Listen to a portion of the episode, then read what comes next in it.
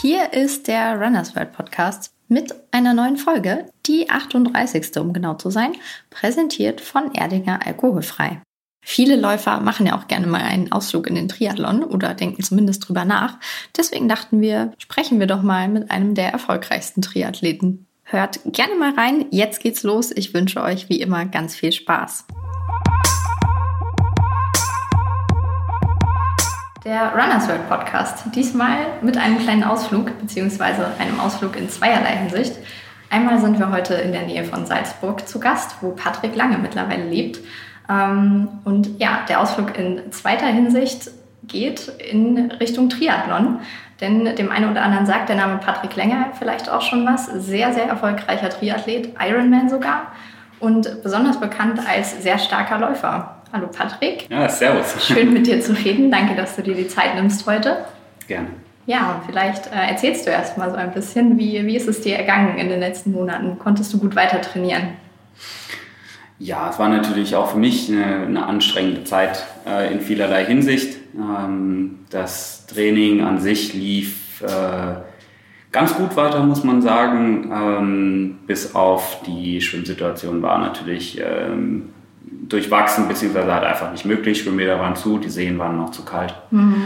Ähm, aber im Großen und Ganzen bin ich ähm, gesund und äh, happy durch die Zeit gekommen äh, und hoffe, dass es jetzt äh, dann wieder losgeht. Und ähm, ja, die ersten Wettkämpfe sind ja schon in Sicht. Und ähm, ja, ich habe die Zeit jetzt genutzt, um tatsächlich so eine Art ähm, ja, tatsächlich Saisonpause, wenn du so mhm. willst, zu machen, ähm, weil es jetzt schon absehbar ist für mich, dass die Saison relativ weit in den Winter hinausragen wird.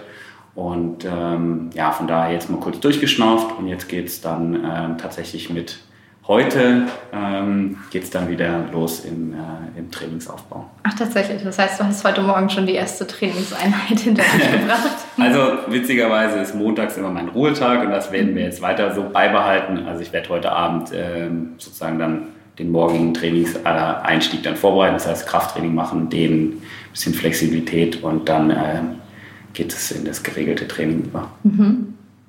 Das klingt doch schon mal sehr, sehr positiv. Ähm, ja, vielleicht gucken wir noch ein bisschen zurück, bevor wir dann zu deinen Zielen kommen, auch schlussendlich. Ähm, 2017 und 2018 warst du ja super erfolgreich, Sieger auf Hawaii. Ähm, da fragt man sich ja fast schon so, was kommt dann noch? Also was hast du dir danach vorgenommen? Welche Ziele, Meilensteine? Ja, also man muss ja dazu sagen, ähm, ich bin jetzt seit 2016 auf der Langdistanz und ähm, habe äh, insgesamt drei Ironman-Rennen gewonnen ähm, zweimal davon die Weltmeisterschaft und ähm, habe halt natürlich auf Hawaii den großen Traum erfüllt, jetzt sogar schon zweimal, äh, was natürlich mega, mega geil ist. Aber ähm, es gibt ja auch noch andere Wettkämpfe, die äh, also man als Triathlet gerne in seiner Agenda ähm, haben will. Das heißt, äh, Rot äh, ganz, äh, ganz vorne zu nennen, natürlich Frankfurt ähm, einfach die großen Ironman-Rennen und äh, da möchte ich einfach mein Portfolio noch erweitern und äh, ja, wenn es mir vergönnt ist, äh, gerne auch noch, äh, noch mal auf Hawaii äh, einen Sieg einfahren. Mhm. Und ja, äh, da, da arbeite ich jetzt drauf hin. Mhm. Also ist das auch tatsächlich das nächste große Ziel Hawaii schon wieder? Naja, also erstmal muss ich, äh, auch ich mich erstmal wieder qualifizieren. Also es ja. ist ja jetzt aktuell so, dass wir durch die Corona-Krise geplant haben, dass im äh, Februar und im Oktober 2021 äh, sozusagen zweimal eine Weltmeisterschaft haben auf Hawaii. Und ähm, auch da muss ich jetzt einen Quali-Wettkampf absolvieren. Der wird höchstwahrscheinlich im September oder im Oktober stattfinden. Und ähm, ja, wer weiß, vielleicht äh, gibt es ja da schon sozusagen die erste Wunscherfüllung, wenn du so willst. Äh, mit einem äh, europäischen Ironman-Sieg, der mir bis jetzt ja auch noch nicht gelungen ist. Mhm. Mm, ich hatte am Anfang schon gesagt, in der Nähe von Salzburg lebst du mittlerweile.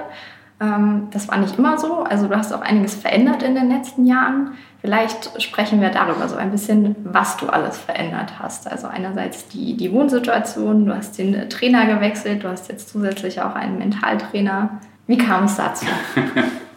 naja, man muss sich ja immer ein bisschen weiterentwickeln, gell? Also mhm. ähm, nach vier Jahren äh, beim gleichen Trainer ähm, braucht es tatsächlich mal einen äh, neuen, neuen Input. Ähm, mhm. Deswegen äh, habe ich äh, mich dazu entschieden, äh, mit Björn Giesmann ähm, zusammenzuarbeiten und äh, Björn hat dann eben dementsprechend noch die äh, strukturellen Veränderungen angeschoben, wo eben auch ein Mentalcoach dazu gehört. Und ähm, dieses ja, ganze Umfeld ähm, tut mir sehr gut.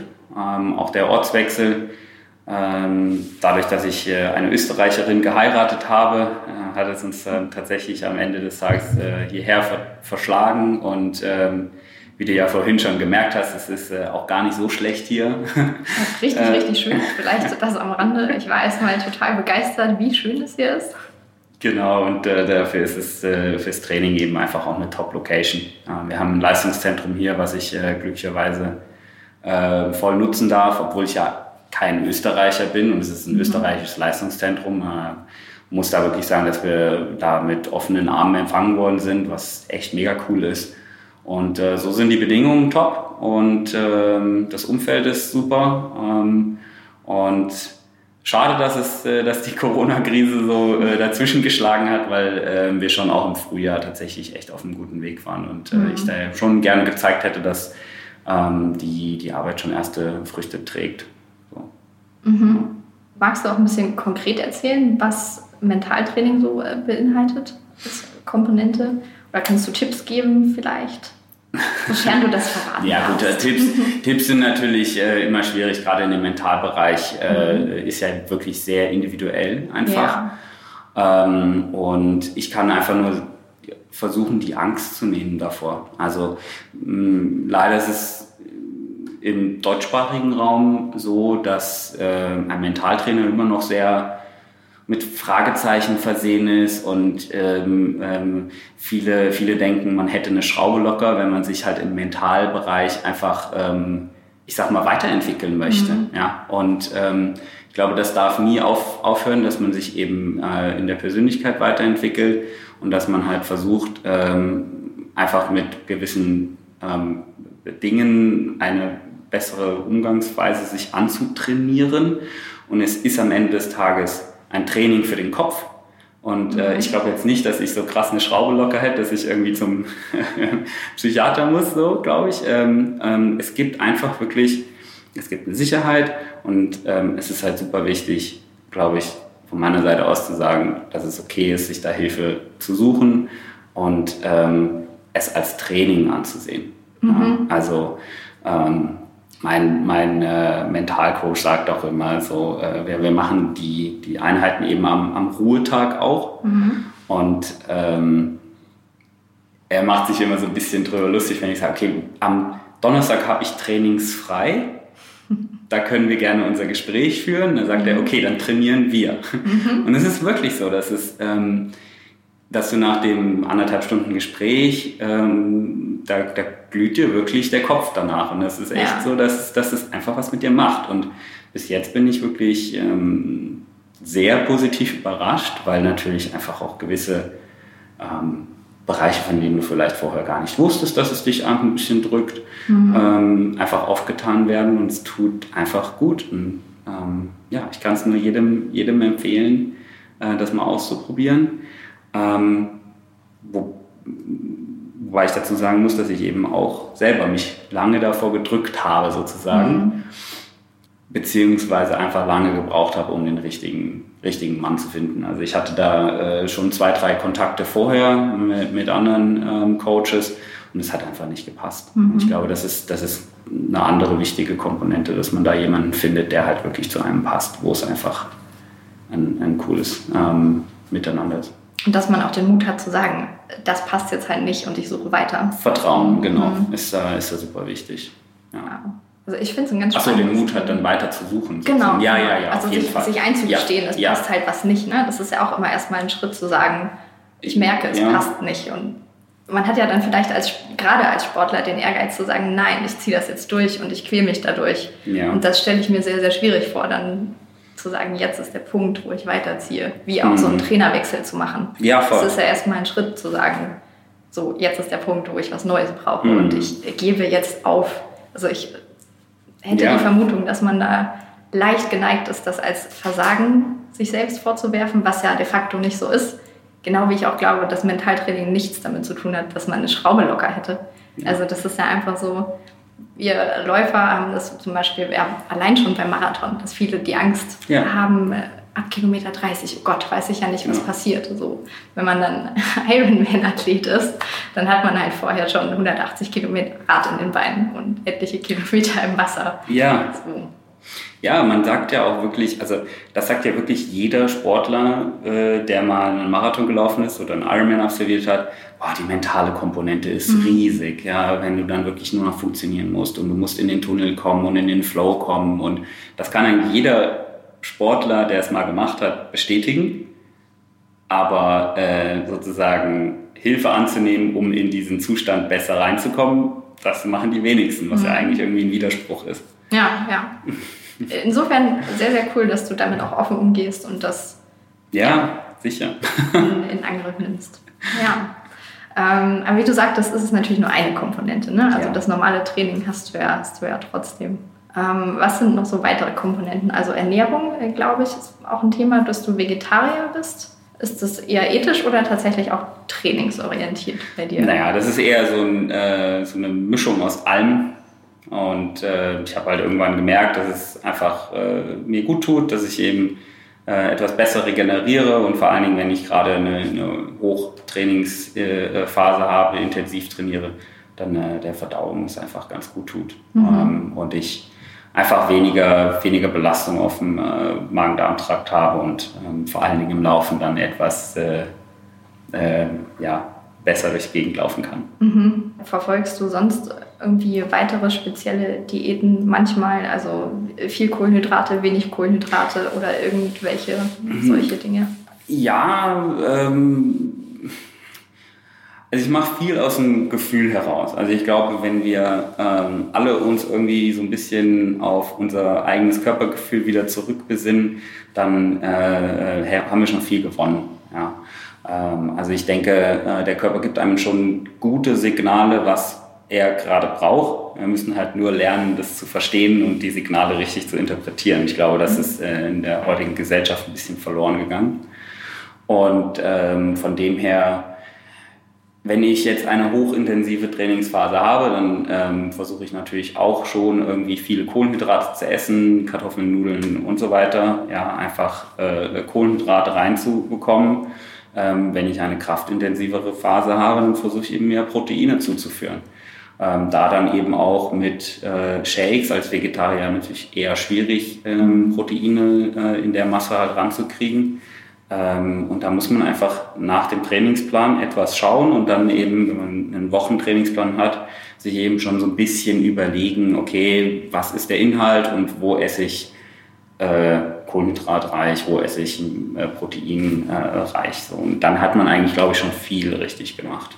Also machst du das auch tatsächlich nach ja. Bauchgefühl und nicht schwer wissenschaftlich, dass nein, du genau nein, ausrechnest? Nein, nein, also ich habe ähm, hab da schon jemanden an der Hand, der äh, der mein Blutbild analysiert und halt einfach schaut, welche äh, Mineralstoffe fehlen oder ähm, äh, wie sind einfach das, wie, ist es, wie, wie schaut das Blutbild aus, wie sind die Fettverhältnisse da kann man einfach vieles rauslesen. Mhm. Und äh, da arbeite ich äh, äh mit, mit äh, Kuno Hottenrott zusammen, der aber jetzt keinen Trainings-, äh, keinen Ernährungsplan irgendwie aufstellt und mir sagt, okay, ähm, äh, morgens musst du 100 Gramm Müsli essen und mhm. abends nüchtern irgendwie noch 30 Kilometer, was weiß ich. Also nee, das, das mache ich nicht. Das, mein, mein Leben ist schon durchgeplant genug und ähm, ich glaube, in der Ernährung ähm, das das wäre dann irgendwann einfach, das wäre einfach zu viel. Deswegen eher auf das Körpergefühl und dann eben noch ein, ähm, für mich als Leistungssportler eben wichtig, diesen wissenschaftlichen Background zu haben, ähm, wo, wo mir einfach äh, regelmäßig alle drei Monate kontrollieren wir eben das Blutbild mhm. äh, mit allen ernährungsspezifischen Markern. Und da schauen wir einfach, okay, welche Mineralstoffe soll ich zuführen ähm, oder gegebenenfalls andere äh, Nahrungsergänzungsmittel. Ähm, ja, und das, das läuft eigentlich äh, dementsprechend hervorragend. Mhm. Aber heute Mittag werden wir auch, äh, wir sind ja hier im äh, Mohrenwirt am Fuschelsee und hier gibt es einen ausgesprochen guten Kaiserschmarrn. und den werden wir heute Mittag auch mal ausprobieren. Garantiert. Und ähm, das kann ich dann auch sehr gut genießen, ohne schlechtes Gewissen. Äh, und ja, ich glaube, wenn man da die richtige Balance hat, dann macht es einen glücklich und dann äh, äh, läuft das Training auch besser. Ja, das hört sich doch sehr gesund an. ähm, was ja beim Triathlon auch ein ziemlich großer Baustein ist, ist die Ausrüstung. Ja, allerdings. ähm, ja, vielleicht kannst du da so ein bisschen Einblick geben, wie sieht das aus? Hast du so deine, deine Standardausrüstung oder probierst du total gern Neues aus oder hat man dann seine Ausrüstung für eine Saison oder probiert man ja. immer weiter? Ähm, boah, da weiß ich gar nicht, wo ich richtig anfangen soll, weil da könnte ich jetzt sozusagen abendfüllend äh, referieren über, mhm. über Equipment. Ähm, also für, für, für deine äh, Hörerschaft mit Sicherheit interessant äh, sind, ist, ist, der Laufbereich. Weil man ja Definitiv. wirklich äh, denkt, okay, Laufschuhe ähm, sind Laufschuhe, ja, ähm, und äh, da gehe ich halt und äh, hole mir einfach ein und äh, schon ist alles gut. Ähm, das ist jetzt nicht ganz so, nicht so einfach. Wir haben jetzt ähm, zum Beispiel mit Adidas äh, einen Laufschuh über zwei Jahre entwickelt, ähm, wo einfach wirklich sehr, sehr viel technisches Know-how und ähm, Feedback von meiner Seite eingeflossen mhm. ist, wo äh, ich glücklicherweise sagen muss, dass ich da einfach mithelfen darf mhm. und ähm, ähm, mein, mein, mein Senf dazugeben kann. Und ähm, dieser, dieser Schuh, der da kommen wird, eben mit Carbonplatte und ähm, Proprezeptoren in der Sohle und äh, schieß mich tot. Also das wird nochmal ein, äh, äh, einfach ein, ein Meilenstein, glaube ich, auch in der, in der Laufschuhentwicklung, gerade für Adidas. Mhm. Und ähm, ist natürlich absolut zeitgemäß und von daher sehr, sehr wichtig, äh, da das Equipment weiterzuentwickeln. Ähm, und äh, am Ende des Tages auch ja, super wichtig für, für die Performance. Mhm.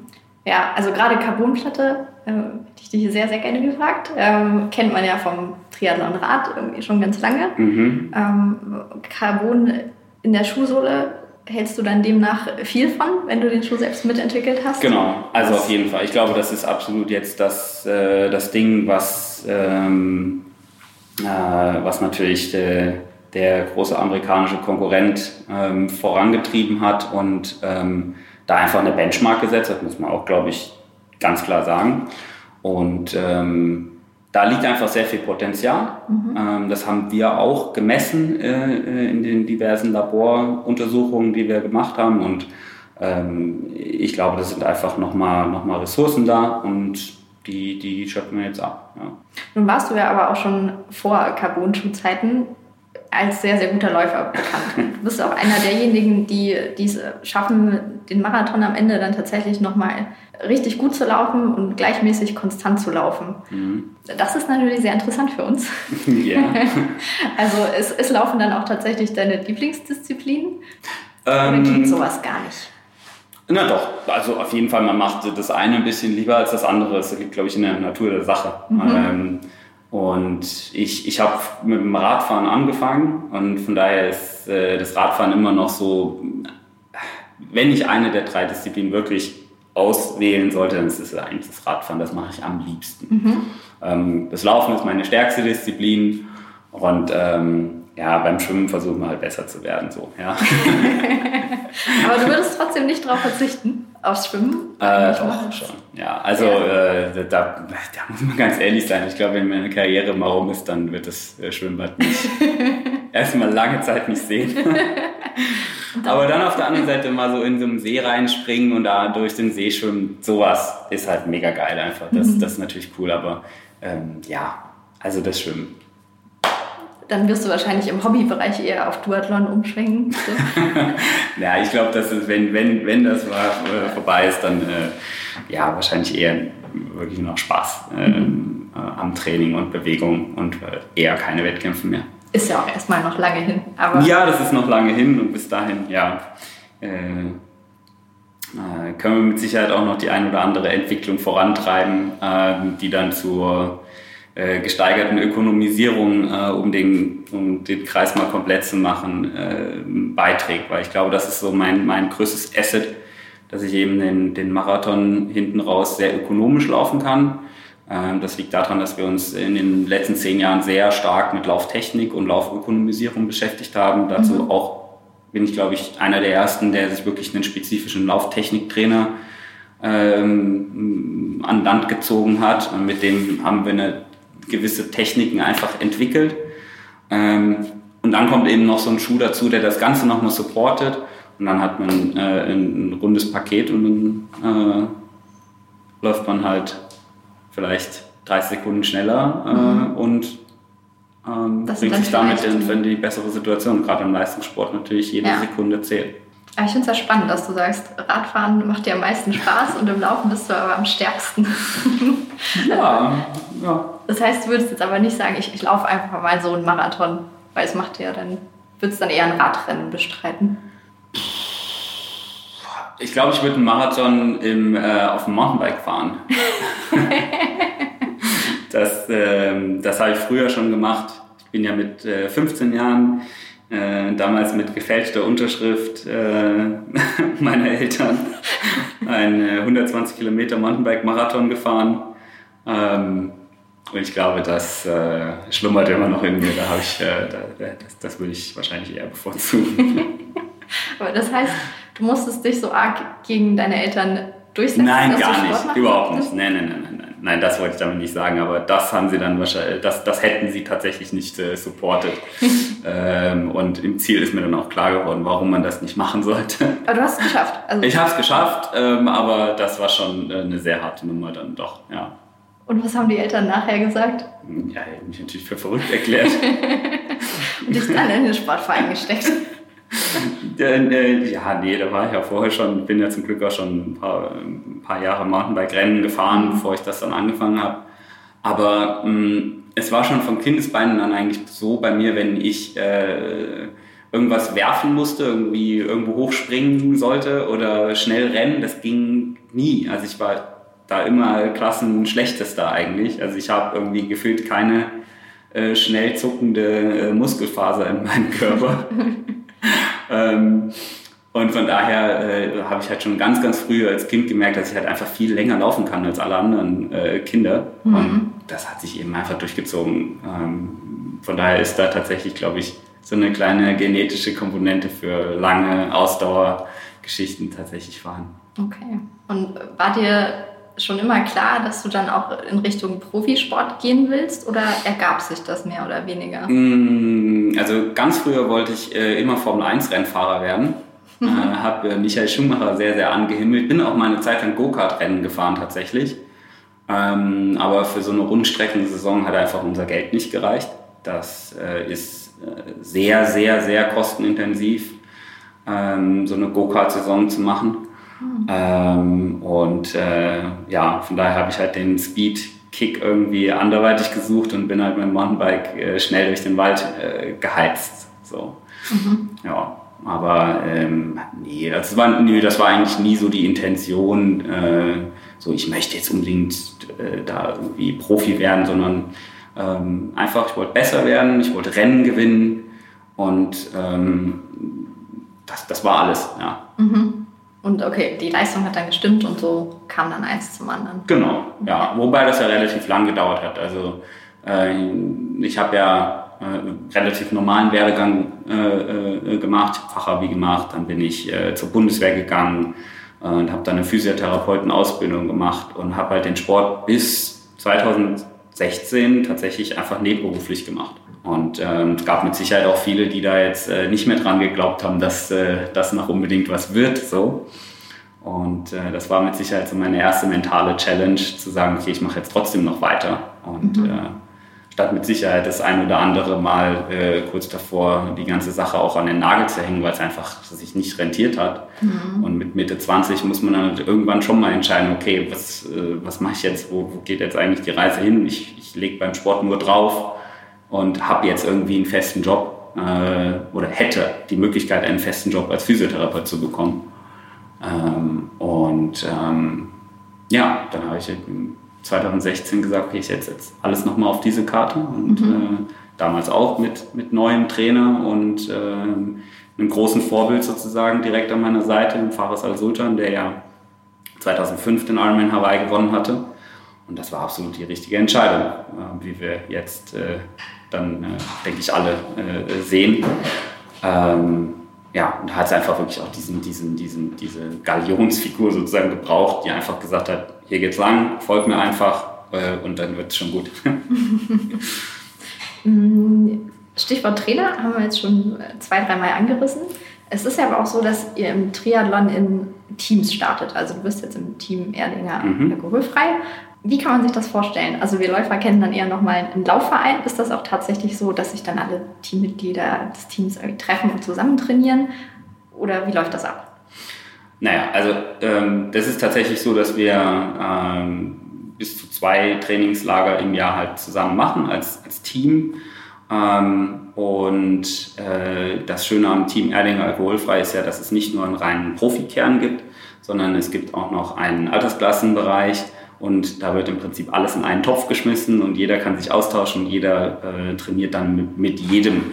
Ähm, da gibt es dann Team Days zum Beispiel, wo ähm, wir als Profis auch aktiv mit eingebunden werden und äh, zum Beispiel Lauftechnik-Schulungen dann mit unseren Altersklassen-Teamkameraden machen, was sehr cool ist, was glaube ich auch einzigartig ist äh, im, im Team Erlinger alkoholfrei.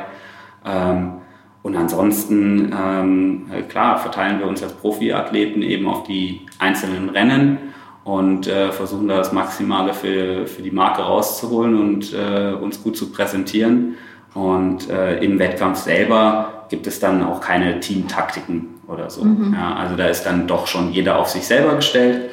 Ähm, aber ja, vor und nach dem Rennen ähm, kommt man dann wieder zusammen und äh, ja, bereitet sich zusammen vor oder äh, äh, organisiert Dinge zusammen und profitiert einfach voneinander auch im Austausch. Wo du auch sagen würdest, es gibt eben schon so einen Teamgedanken, auch wenn es ja eigentlich ein Einzelsport ist. Genau, aber wie gesagt, wenn der Startschuss fällt, dann ist jeder für sich selbst, aber im Vorfeld mhm. versucht man sich eben so gut wie möglich auch zu helfen. Ja. Mhm. Ähm, und ähm, versucht dann eben äh, Trainingslager zusammen zu organisieren oder äh, ist halt im Austausch. Und ähm, das, ist, das ist definitiv ein Vorteil vom, mhm. vom Team, dass man einfach sein, sein eigenes Wissen auch ein bisschen erweitern kann. Und äh, gerade die Frühjahrstrainingslager sind da ähm, immer total schön, weil man natürlich auch noch nicht so einen Leistungsdruck hat. Ja, gerade äh, im Januar, wenn man gerade wieder anfängt und äh, ähm, eben noch nicht jetzt so die fokussierte Wettkampfvorbereitung hat, dann mhm. ähm, ist es immer total angenehm, sich auszutauschen. Könntest du dir auch vorstellen, selbst mal andere zu trainieren? Oder sagst du, nee, da ist jetzt auch noch gar kein Zeitfenster, weil bei dir alles so durchgetaktet ist? Ja, also aktuell wäre das nicht möglich, das muss man ganz klar so sagen. Ähm, äh, in Zukunft will ich es nicht ausschließen, weil ich auch gerne das, was ich mir jetzt, äh, wenn dann die Karriere mal vorbei ist, äh, in wahrscheinlich 30 Jahren Sportkarriere oder Sportlerlebenslauf, dieses Wissen dann nicht zu teilen, wäre eigentlich schon fast ähm, sträflich. Ja? Also ähm, da würde ich dann, ähm, da würde ich schon gerne mein Wissen weitergeben. Und das mache ich ja jetzt auch schon ähm, teilweise, indem ich äh, hier und da mal einen Vortrag halte ähm, oder in netten Podcast-Runden mal so ein bisschen äh, äh, Wissen weiter äh, vermitteln darf. Und von daher definitiv würde ich, äh, würde ich das äh, in Erwägung ziehen. Ja. Schauen wir mal, was kommt. Ja, cool. Ähm, wo du das schon so schön gesagt hast, hier Wissen weiter vermitteln. Ähm, es gibt ja viele Leute, die eben Vollzeit arbeiten, aber sehr, sehr gerne Sport machen. Und mhm. du hast ja gesagt, du hast das selbst lange so gemacht, diese Doppelbelastung. Ja, kannst du da Tipps geben, wie man das gut unter einen Hut bekommt? sich da, ja. Ja, ist auch eine sehr pauschale Frage, muss man sagen. Sehr weit gefächert jetzt. Das stimmt. Du darfst dir aussuchen, ähm, wie du sie beantwortest. Struktur ist, glaube ich, das A und O. Ja, mhm. Also ich, ich glaube, man ähm, äh, ist gut beraten, sich einfach äh, am Wochenende oder am Sonntag hinzusetzen, sich anzuschauen, wie sieht meine Woche aus, mhm. ähm, was will ich erreichen ähm, und das dann eben in kleine Steps zu unterteilen. Ähm, sich einfach Gedanken zu machen, äh, äh, wo sind Fenster, wo kann ich irgendwas schieben, was tut mir gut und sich dann auch nicht zu überschätzen und sich zu viel einzutragen, sondern einfach in realistischen kleinen Steps sich die Woche in kleine Stücke aufzuteilen mhm. und ähm, sich dann sozusagen auch äh, konsequent an den Plan zu halten und vor allen Dingen auch konsequent ähm, Erholungsphasen auch einzuplanen und Zeit für die Familie einzuplanen mhm. oder Zeit, um mal irgendwie auf dem Sofa zu sitzen und Fernsehen zu glotzen, ja, wenn einem das Spaß macht mhm. oder eine Wanderung zu machen. Ähm, das ist, äh, sehe ich gerade bei vielen berufstätigen Triathleten, die sich da ähm, aus ihrem Sozialleben total rauskatapultieren, ähm, was glaube ich auf Dauer echt nicht eine geile Lösung ist, mhm. ähm, sondern da wirklich diese Work-Life-Balance, die oft beschworene, einfach im Auge zu haben. Ja. Vielleicht, weil das dann auch hilft, die Trainingseinheiten, die man sich in den Plan schreibt, auch durchzuziehen? Ja, absolut. Ich glaube, ähm, also bei mir ist es auch so, wenn ich ähm, den Montag als festen Ruhetag zum Beispiel habe, dann hat das ja, dann ist es mein Strukturanker eigentlich und dann weiß ich, okay, am Sonntag ist einfach äh, wahrscheinlich ein harter Tag, weil eben das ganze Training sich sozusagen aufakkumuliert hat und ähm, wenn ich dann am Sonntag nochmal loslaufen muss zu einem Long Run, 30 Kilometer, aber die Beine eh schon schwer sind, weil man irgendwie drei Tage vorher voll durchgezogen hat, dann ist das tatsächlich mein Motivationsanker zu sagen, okay, jetzt zieh das nochmal durch, morgen ist Ruhetag mhm. und ähm, dann äh, fällt es mir einfach leichter auch die, die ersten paar Kilometer zu laufen mhm. und loszulegen. Also das heißt, es gibt schon auch im Leben von Patrick Lange Momente, wo du dir sagst, ich habe jetzt eigentlich keinen Bock. Aber mit dem Ausblick, dass du auch dann Erholungsphasen eingeplant hast, ziehst du es dann besser durch. Absolut. ja, es gibt auch sicherlich Tage im äh, Leben von, von mir, wo ich sage, hey, jetzt äh, fuck it, ich lasse es gerade mal, weil äh, ich bin der Meinung, äh, dass das auch den, den, äh, äh, den wirklich guten vom mittelmäßigen Profi unterscheidet, dass er eben auf sein Körpergefühl hören kann und genau interpretieren kann, ähm, okay, das ist jetzt einfach nur gerade ein bisschen Faulheit, warum ich die Trainingseinheit nicht durchziehen will oder warum ich nicht anfangen will. Oder okay, ich bin halt jetzt echt drüber und ich muss mich mal ein bisschen regenerieren, obwohl vielleicht eine harte Trainingseinheit auf dem Plan steht. Ähm, das kann ich von meiner Erfahrung halt sagen, dass das äh, super wichtig ist, da einfach in sich reinzuhören und auch mal ähm, ja, fünf gerade sein zu lassen und sagen, hey komm, jetzt ich ich brauche gerade mal einen anderen Input. Äh, ich gehe jetzt essen mit meiner Frau oder ich äh, lege mich schlafen oder whatever. Mhm. Also ähnlich wie bei der Ernährung, wo du sagst, Körpergefühl entscheidet. Ja. So dein Gesamtkonzept auch. Ja, würde ich schon sagen, ja. Schon. Das ist ja spannend, dass gerade so bei einem extrem durchgetakteten Plan, Training, Leben, das dann noch so damit in Einklang zu bringen, stelle ich mir so vor. Gerade wenn man jetzt nochmal ja, in Richtung nächstes Jahr guckt, wo du schon sagtest, es gibt da eben diese großen zwei Wettkämpfe, einmal eben früh im Jahr und dann später nochmal, ist ja auch eine Doppelbelastung. Also wie, wie blickst du dem jetzt entgegen? Ja, es wird wahrscheinlich sogar eine Vierfach, Vierfachbelastung werden. Ähm, äh, dadurch, dass wir im September den Quali-Ironman machen, im Februar die erste Weltmeisterschaft, im Sommer dann die zweite, den zweiten Quali-Ironman und im Oktober dann die zweite Weltmeisterschaft dem sehe ich sehr, sehr kritisch gegenüber und bin mal gespannt, wie das alles so funktioniert. Ähm, ich glaube auch, dass man sich da irgendwie ein, andere, ein anderes Qualifikationssystem einfallen lassen muss äh, von Seiten Ironman. Ähm, ich glaube, da wird tatsächlich so ein bisschen mit der Athletengesundheit zu sehr äh, gespielt auch. Also ich kann mir nicht vorstellen, dass es gesund ist, vier Ironman im Jahr zu machen. Mhm. Ja. Und wenn selbst du das schon sagst, dann würde ich jetzt sagen, das heißt schon was. Vielleicht auch so generell. Wir sind ja immer noch eben in dieser Corona-Phase, wo mhm. alles ein bisschen anders ist. Da liegen ja sicherlich auch Chancen drin.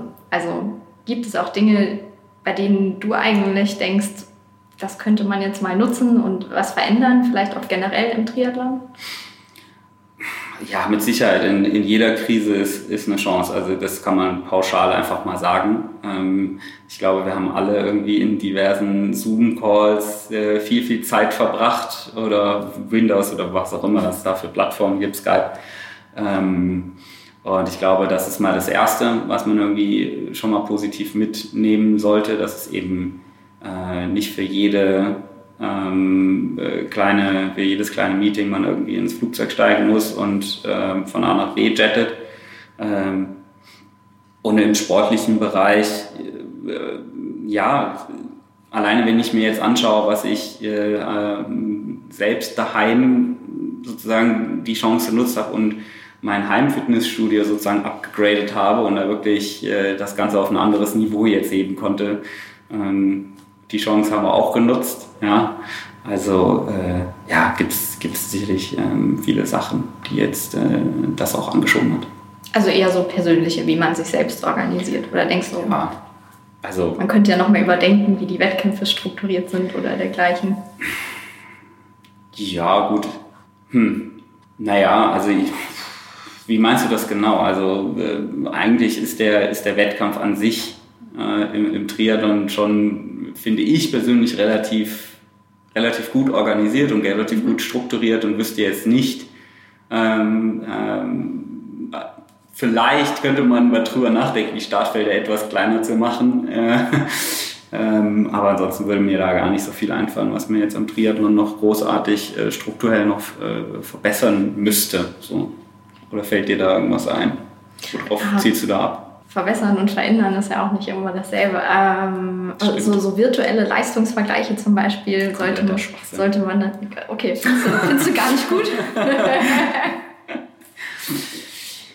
ah, ja, das ist so ein Thema. Also es ist nice to have, ja. ja. Und sicherlich ist äh, Ruby und Swift und wie die ganzen Plattformen heißen, äh, ist nette, sind definitiv mega coole Trainingsplattformen. Mhm. Aber im, für den Wettkampfbereich finde ich es absolut, äh, finde ich absolut äh, unaussagekräftig, sagen wir es mal so. Weil man mhm. einfach äh, viel zu, viel zu unvergleichbare äh, ähm, ähm, Basis-Setups hat. Also mhm. meine Rolle misst vielleicht, ähm, ist vielleicht anders kalibriert als deine Rolle und mhm. dann ähm, fahre ich 5 Watt mehr, obwohl ich, äh, äh, was weiß ich, äh, 200 Watt trete und es werden 205 Watt angezeigt, was dann wieder dein Watt pro Kilo steigt und du dann im Prinzip ähm, ja, mehr wegfährst, obwohl du eigentlich mehr Watt trittst und so. Also es ist, mhm. es ist einfach, es ist es ist nicht vergleichbar. Es mhm. ist also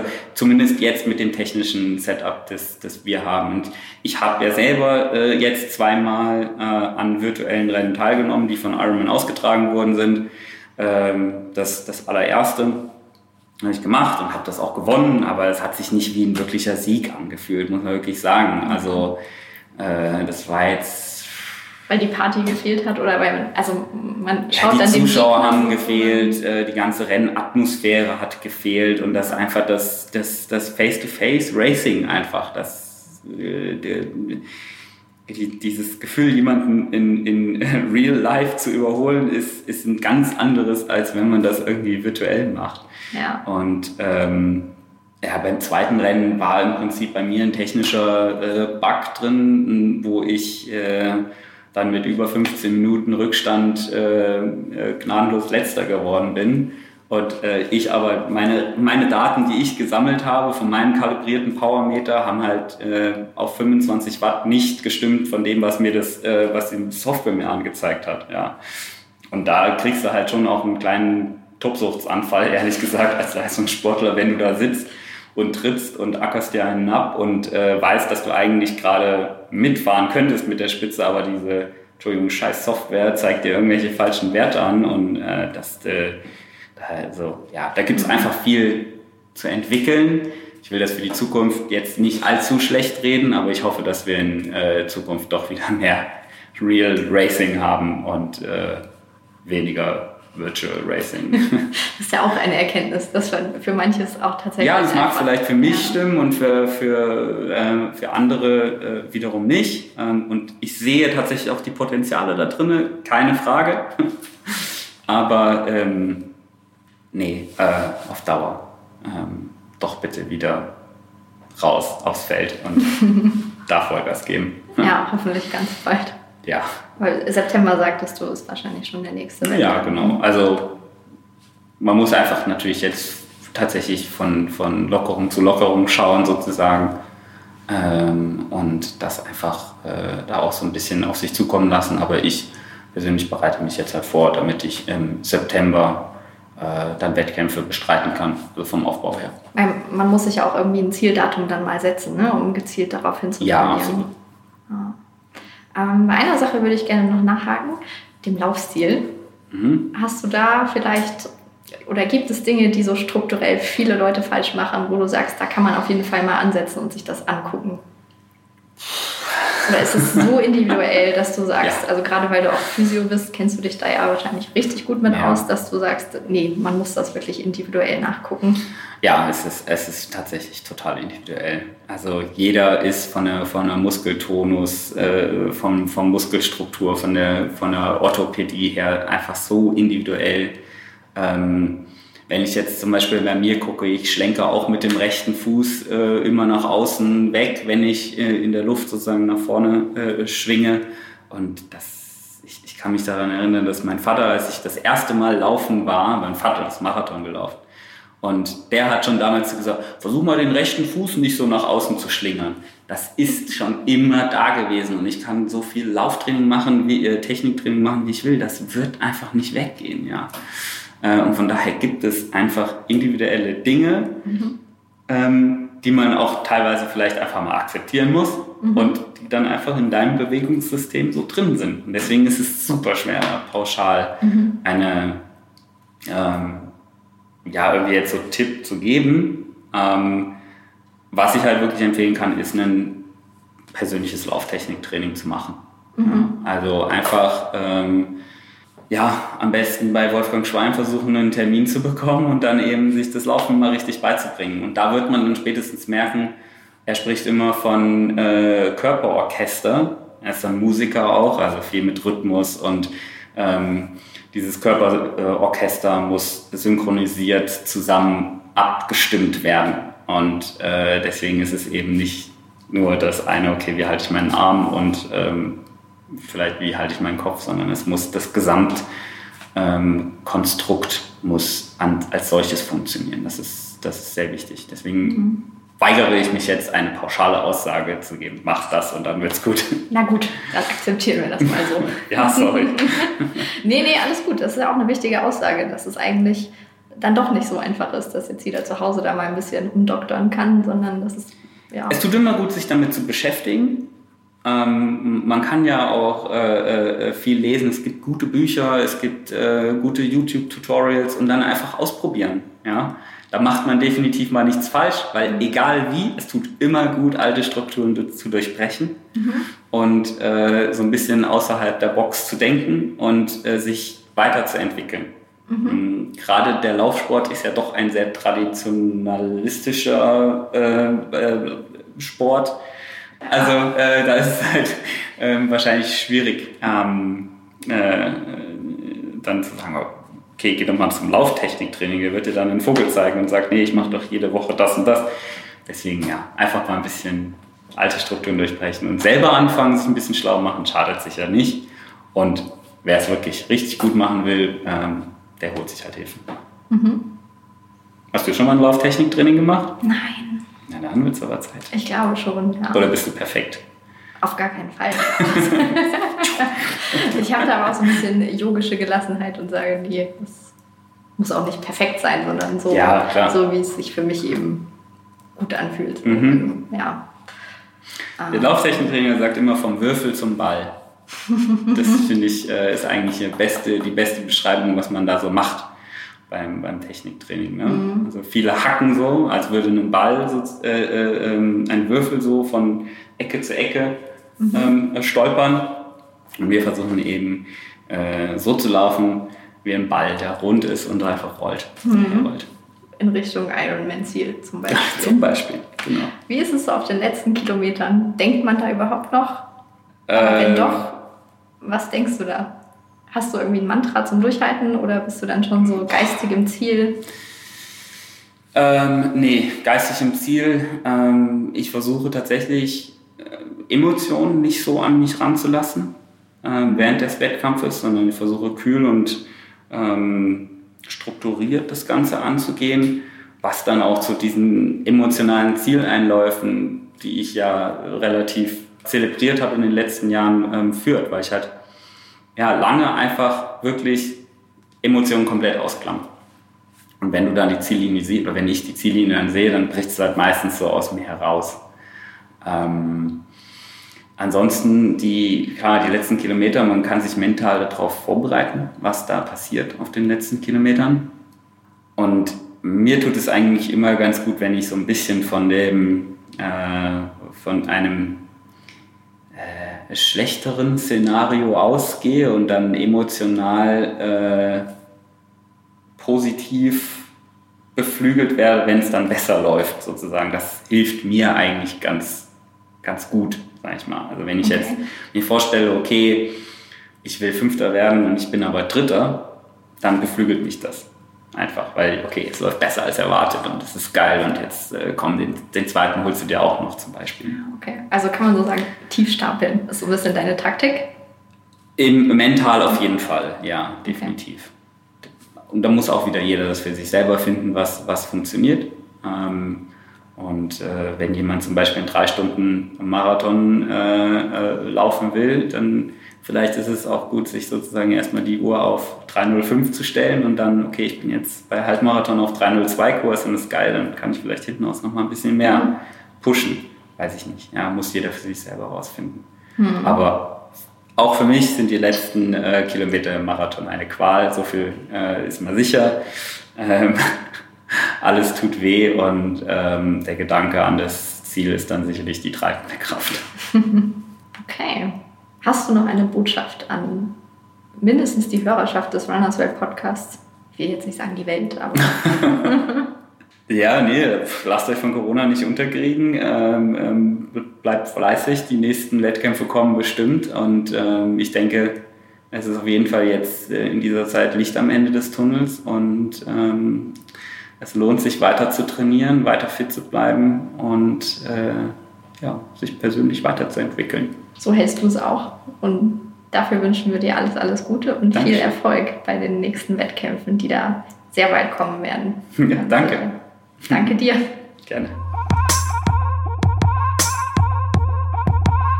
Ja, das war also das Gespräch mit Patrick Lange und unsere Podcast-Folge 38 von Erdinger Alkoholfrei präsentiert.